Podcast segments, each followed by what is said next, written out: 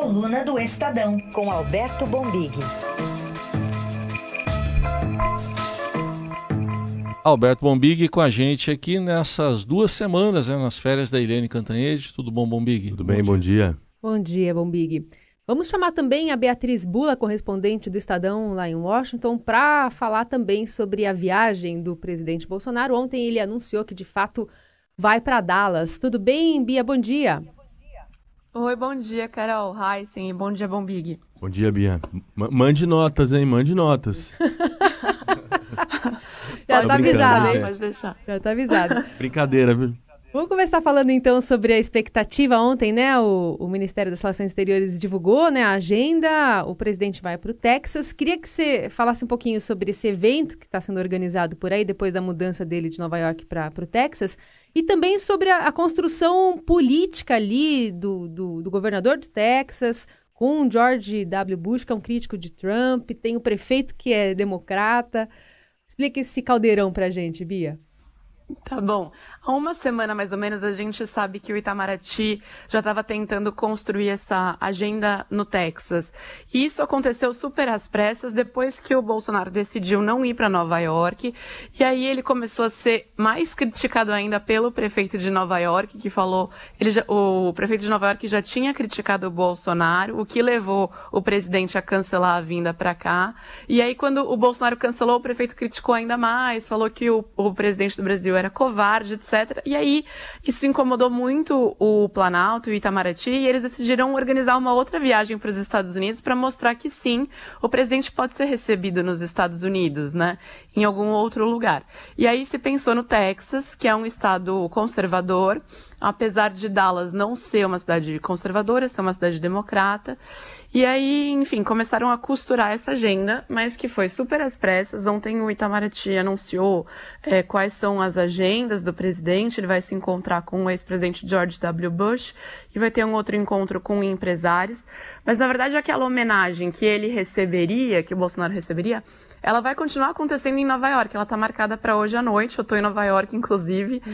É, e todo o evento ele vai continuar acontecendo sem o Bolsonaro. Então é um evento de pessoas do ano sem as pessoas do ano, digamos assim, que são o Bolsonaro e o chefe do Departamento de Estado americano, que também não vem, que é o Mike Pompeo.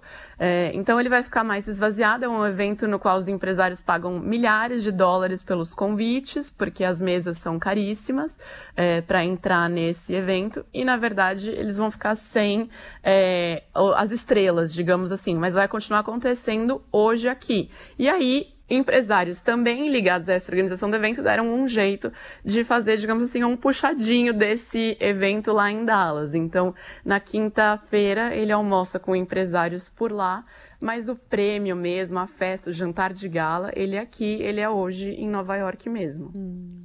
Tem, tem, alguma coisa física nesse. Por exemplo, recebe, ele recebe alguma coisa? Tem um troféu, alguma coisa? Como é que é? Vão entregar de que jeito? Pode se dar. Ai, sim. Eu te confesso que eu não sei. É o primeiro ano que eu vou cobrir esse evento aqui. Então, é, eu vou saber mais na quarta, eu vou poder te contar. Porque hoje eu vou é, no prêmio de todo jeito. Outras pessoas ganham, empresas ganham, como o prêmio de inovação do ano, etc. Eu vou saber o que, que eles entregam. Certamente muda de ano para ano o que, que é o prêmio físico, mas é, tem uma pessoa que é a personalidade, que é a grande estrela, que tem discurso, etc. Nos anos anteriores, o Dória já recebeu e o Moro também já recebeu. E a escolha desse prêmio é, em tese, quem trabalha pela relação, é, estreitamento de relação entre Brasil e Estados Unidos. Mas teve tanto boicote ao nome do Bolsonaro que, enfim, que isso virou um tema político, né? E aí o prefeito da cidade começou a criticá-lo no Twitter. Mas o prefeito de Dallas, a gente, ele mandou uma manifestação pra gente na sexta-feira, que eu perguntei, né, se ele ia receber o Bolsonaro, se o Bolsonaro era bem-vindo na cidade, etc., ele falou que ele discorda fortemente do presidente Bolsonaro em algumas opiniões, mas que ele não ia atuar politicamente é, para não recebê-lo, porque ele respeita muito o povo brasileiro. Hum. Então, apesar dele ser de oposição aos republicanos, de oposição ao Trump aqui, esse prefeito teve uma postura que é diferente da do prefeito de Nova York. E o, e o Bush? O, ele tem o uma agenda, né? Bush né? Com o Bush ser... e o Ted Cruz, né? Tem. Tem. O Bush é a grande estrela do, é, do encontro do Bolsonaro. Parece que vai ser um encontro no escritório político do Bush. Vai ser logo no primeiro dia é, da chegada do Bolsonaro, às três da tarde. É, e parece que a Michelle Bolsonaro, primeira-dama, também vai participar. A gente ainda não sabe direito o que, que vai sair desse encontro, mas é a agenda assim mais importante, digamos assim, dessa vinda do Bolsonaro, com certeza. Agora, o, o Bush, ele é de uma ala, é interessante falar, ele é de uma ala dos republicanos diferente da do Trump, que é, é o governo ao qual o governo Bolsonaro está super alinhado, né? Então, quando foi anunciado de que o Bolsonaro tentaria encontrar com o Bush, algumas pessoas aqui nos Estados Unidos até falaram, ué, mas isso é capaz ainda de incomodar a gente do Trump, né? Porque eles são de alas totalmente diferentes dentro do partido. Mas, enfim, hoje em dia o Bush, ele tá muito mais é, quieto, ele não dá muitas entrevistas, ele fica lá no Texas e tem negócios, enfim. É, aí já tem ah, talvez outros interesses envolvidos. A gente vai saber é, o que, que acontece lá na quarta-feira. Agora, o Texas é longe da Virgínia, né? Uhum. é longe, não sabemos não daria pra se o Olavo... É se o Olavo vai é, até lá. Eu imagino que não, mas eles já se encontraram da última vez que o Bolsonaro esteve é. aqui, não faz tempo, né? Que foi é em março. E aí o Olavo veio de, da Virgínia para Washington, foi da Virgínia para Washington, para encontrar com o Bolsonaro. Sabe o que? Eu tava pensando aqui, Bombiga, a gente viveu para dizer um dia que o Bush é moderado, né? Exatamente. Poxa vida. Militares são o feio da democracia. Isso. Muito bom. Bom, essa é a Beatriz Bula que vai acompanhar, né, a viagem, né, todo o acompanhamento do presidente Bolsonaro nos Estados Unidos e também sobre esse, esse evento né, de pompa lá em Nova York, trazendo as informações e as notas aqui para o Estadão. Obrigada, viu, Bia? Obrigada. Tchau. Tchau bom Bia, dia para vocês. Valeu. Bom, agora a gente fica nessa expectativa, né, dessa viagem, nessa ida, com muitos representantes, né, do nosso congresso lá fora, né, Bombiga, ao mesmo tempo. É, e na expectativa de um dia amanhã importante, né, para o governo Bolsonaro, porque está se configurando aí essa, está crescendo, ao menos é, dando a entender que vai ser grande a manifestação, ou pelo menos relevante, vai, a manifestação do pessoal da educação, né? Pois é, bem no dia que ele vai estar tá fora do país. É, né? mas ele será informado, obviamente, claro. e, e aí esse, esse eu acho que é o primeiro é, o Bolsonaro vinha enfrentando as dificuldades naturais de todos os governos no, no, trato com, com o Congresso, talvez, talvez não, um pouco mais do que os governos de Fernando Henrique Lula e Dilma no início de mandato. Teve lá os sobressaltos e tal, mas fora desse ambiente da política, amanhã é um grande teste, né? Talvez seja o primeiro teste no que a gente convencionou chamar, assim, nos, nos, nos últimos anos de ruas, né? Teste não seja necessariamente rua, né? É o ambiente das universidades da, da, e dos colégios, das escolas, mas é mais a sociedade civil, né? Então acho que amanhã com certeza o Planalto tá, quem ficou aqui tá totalmente ligado nisso, tentando, tentando uh, dimensionar o, peso e o tamanho dessa manifestação, enquanto ele está lá recebendo esse, essas homenagens. É, eu acho que começa um novo capítulo amanhã, que é, que é a sociedade civil nesse processo. Mas uh, o núcleo do governo está preocupado com a dimensão, de tá. fato, com o estrago que pode ter, enfim. Dá porque você não controla. Esse tipo de coisa. É mais fácil você controlar o ambiente político, obviamente, né? uhum. né? É, onde você chama líderes de partidos para negociar, é, representantes de, de, no Congresso, o famoso portas fechadas é mais fácil de resolver. Essa dimensão da sociedade civil, ela é, ela é de fato mais difícil de você mensurar, de controlar. É, a gente sabe que, que o GSI monitora, né? O uhum. GSI, por exemplo, tudo está lá o GSI. Né? É, mês passado, se eu, não, se, eu não, me engano ainda, ou início desse mês, não me lembro, teve a manifestação do, dos povos indígenas no Planalto uhum. e eles monitoraram do começo ao fim, né? Com Colocaram câmeras, policiais, policiais. Semanas antes. Então não é nem é, é, é até para é, você monitorar em tempo real, mas também para entender a dimensão daquilo, né? E com as redes sociais também hoje você tem uma, uma, uma, amplitude, né? Você pode amplificar esse tipo de coisa, né? Quer dizer, você faz um evento presencial, uma manifestação, uma paralisação numa universidade, mas depois tem como isso repercute nas redes sociais, né? Qual a uhum. abrangência disso, né? Então acho que amanhã o governo vai, vai estar bastante ligado. E é aquela famosa história, é que nem CPI, né? Você sabe como começa e não sabe muito como acaba.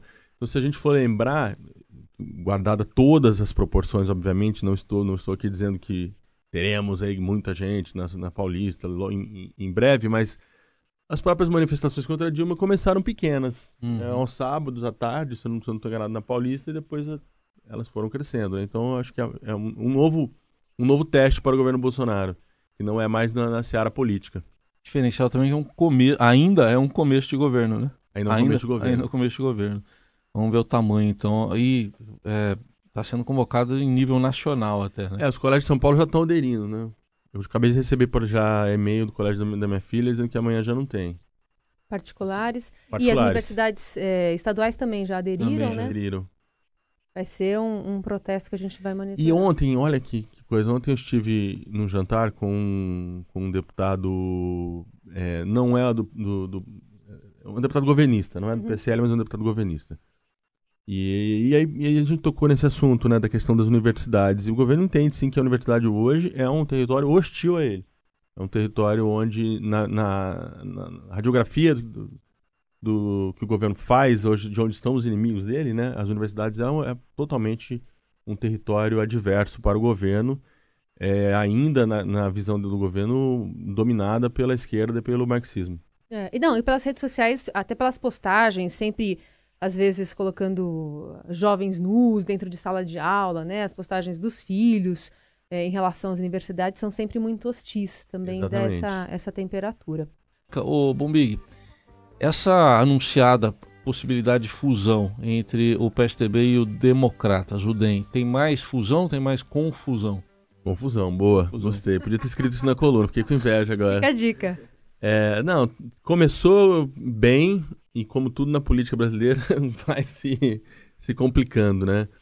É, essa, a, a, quem, quem, quem gostaria muito de, de ter uma fusão entre esses dois partidos era o governador João Dória, né, que hoje talvez seja o nome mais importante, ele com poder dentro do PSDB, com o Rodrigo Maia e com o Rodrigo Garcia, que hoje é vice do Dória, e um secretário super importante é do DEM. Então a ideia seria fazer uma pesquisa nacional, que eu acho que o PSDB já deve estar a campo fazendo. Essa pesquisa é, para descobrir ali o que, que o, brasileiro pensa do partido e depois encaminhar para uma possível fusão e, e, talvez até uma mudança de nome. Deixaria de chamar PSDB teria, e DEM e teria um outro nome. Mas aí acontece o seguinte: é, primeira dificuldade, para tirar o Aécio, uhum. né? Que é uma condição que, que, que o DEM colocou. Vamos aí, podemos fundir, mas tira quem está enrolado aí. Não que não haja no lado do DEM também, mas aí os dois partidos tirariam quem tem que responder processo na justiça. É, isso está difícil, o Aécio é muito forte em Minas, não está fácil de, de, de, como imaginavam que, que ele fosse simplesmente se retirar do partido. E a outra coisa, a outra resistência é dos chamados históricos, né? Que eles gostam de chamar de cabeça, cabeças brancas, ainda que alguns não tenham mais cabelo. É, na, conven na convenção do PSDB, aqui em São Paulo, recentemente, o ex-governador Geraldo Alckmin fez um discurso uhum. totalmente social-democrata ali, relembrando a origem do PSDB, com Mário Covas, com Sérgio Mota, nos princípios da social-democracia. E o Dória já falou que o novo PSDB será de centro-direita, não vai ter nada de social-democrata nem de centro-esquerda. Então, esse discurso muito forte do, do Geraldo Alckmin nesse sentido de resgatar os valores do partido quando ele foi fundado em 1988, é, deu uma senha ali de que ó, também vai haverá resistência entre os históricos, não vão abandonar o barco e nem deixar que o partido mude radicalmente seu, seu programa, né, seu projeto de partido. Então já complicou. E aí eu conversei com gente do DEM, tem até uma frase ali da fonte que a gente preservou o sigilo dela, mas dizendo, ó, nesse momento a gente entende que o DEM tá melhor do que o PSDB. Então, hum. se, não, se, não, tiver fusão, não, não, muda nada na nossa vida. O DEM tá bem posicionado, né? Ele, tá, ele é, tem a presença da Câmara, presidente do Senado, Casa Civil, alguns ministérios importantes, é, tá muito próximo do Paulo Guedes, está tocando aí uma agenda econômica. Então, aquele DEM lá de trás, que sempre foi uma histórica linha auxiliar do PSDB, né? Que era PSDB na, na, na cabeça da chapa e o DEM de vice. Sim. Isso. Esse cenário já o DEM já entende que mudou. Portanto, se o, o que o DEM está dizendo claramente é: se o PSDB não resolver os problemas dele, nós vamos ver o que a gente faz da nossa vida sem precisar fundir com ninguém. E isso precisa ser ratificado na Convenção Nacional ou pode ser depois? Pois é, aí precisaria ver como que é o, como que é o programa do partido. Acho que em algum momento isso tem que ser ratificado em convenção. Tá. Né? Porque aí tem um, teria um deadline aí, né? É, você tem a convenção que eu acho que agora. Esse, não, tem a convenção do, do, PSDB, seria esse mês para discutir a sucessão do Geraldo Alckmin. Isso. Como a sucessão já está encaminhada, com até onde se sabe será o Bruno Araújo, é, o ex-ministro Bruno, Araújo de Pernambuco, que é um candidato do Dória, Uhum. eu imagino que ele possa, depois, junto com a, com a executiva do partido, já ter esse poder para mudar nome, para fazer essas alterações de estatuto, né? É, agora, já surgiu candidatura da EDA, EDA Cruz está dizendo que é, também é do grupo dos históricos, está dizendo que pode ser candidata contra o Bruno Araújo. A coisa está um pouco mais difícil do que eles imaginavam. E por que, que isso é importante e não apenas uma, uma mudança cosmética? Porque o projeto do Dória eleitoral de 2022, né, se o Dória acalenta alguma, algum sonho, eu imagino que sim, de disputar a presidência em 2022, ele precisaria, ele, ele, ele entende que precisaria dessa mudança de partido. Ele acha que, que uma candidatura dele eh, não, não caberia nesse figurino do velho PSDB. Seja porque o PSDB, de fato, tem uma dificuldade muito grande de discurso hoje, né? Tá pra lá, pra cá, uma hora vai pra direita, uma hora Uhum. volta ali para as raízes de esquerda. E seja porque quer se livrar desse passivo de Lava Jato, que também não é pequeno no PSDB. Sim. né? Lava Jato que começou pegando PT, PP, os partidos que estavam ali no governo Dilma, chegou com muita força no, no PSDB, né? A gente tem hoje muitos é, tucanos importantes enrolados respondendo aí em ações da Lava Jato. E mudando de legenda, falando agora de MDB, a gente tem um dia importante para o ex-presidente Michel Temer, que agora está lá é, na, na sede do choque, aqui no centro de São Paulo. E também tem seu nome citado por, uma, por um importante né, delator agora, colaborador da Justiça. Isso, Henrique Constantino, né, que é dono da Gol, delação dele que está homologada, que veio a público ontem, é, e cita repasses ao MDB, né? E, aliás, eu estava lendo agora num site, não me lembro qual, de manhã, o código era reserva de assento. Hum, O sujeito ligava pro reserva de assento. operador, ah, tô, tô precisando aqui de um, de um dinheiro para alguém e tal. Ah, me fala aí que já vamos reservar o assento dele. Original, né?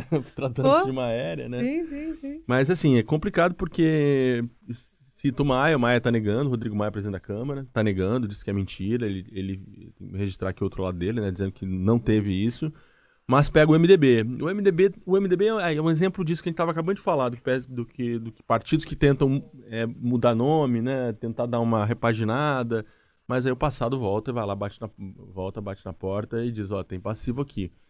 É, e o Temer hoje, julgamento dele na sexta turma do STJ, do pedido de habeas corpus.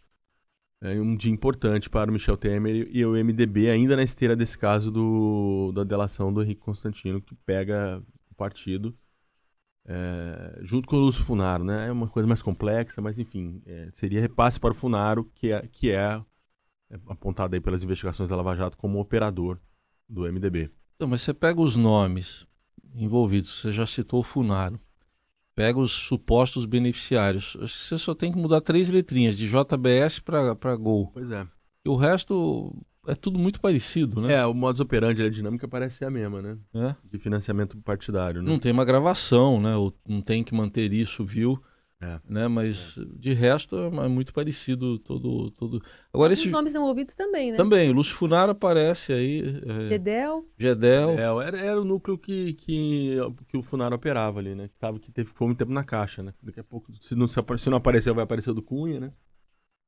Tá em todas também do MDB. Naquele Sim. fundo de financiamento lá do FGTS, da, da Exatamente. Caixa também. Então, se é, olhando em perspectiva da conjuntura política, né? assim, nem tudo é, é, é ruim para, para a agenda bolsonarista, né? Essa é uma notícia, por exemplo, de, de enfraquecimento da velha política, né? Uhum. que vem sendo ali uma, um alvo de crítica permanente do, do mundo bolsonarista, ajuda o Bolsonaro nesse momento, né? Porque quando ele vai para esse embate com o Congresso, toda vez ele saca da manga essa carta, dizendo, tá vendo?